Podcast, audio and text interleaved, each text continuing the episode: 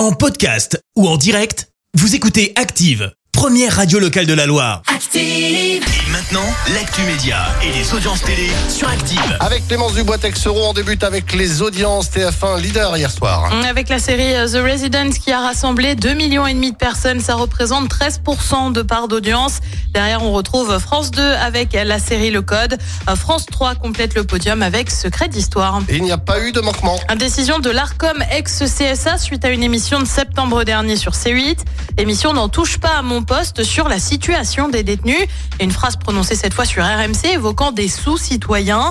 Un homme est intervenu dans l'émission de Cyril Hanouna évoquant la peine de mort euh, pour certains d'entre eux. Euh, L'ARCOM avait donc euh, été saisi hein, dans le dossier.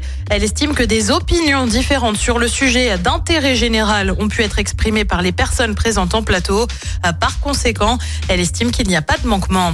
Et puis Jean-Marc Morandini poursuivi pour diffamation suite à un numéro de crime diffusé, vous le savez, sur Énergie 12. Ça remonte à octobre 2020 et une émission dédiée aux erreurs médicales. La chaîne aurait mélangé deux affaires et présenté des images attribuées à une affaire alors que ce n'était pas le cas.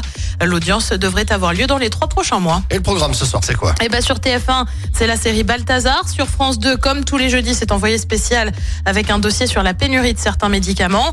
Sur France 3, c'est le film Midway. Sur M6, c'est une nouvelle série Meurtre au polonium, l'affaire Litvinenko. Et puis une fois n'est pas coutume, on regarde aussi le programme de Canal+ avec une sacrée rencontre, un match de NBA qui se déroule à Paris entre Détroit et Chicago. C'est à partir de 21h10. Merci. Vous avez écouté Active Radio, la première radio locale de la Loire. Active.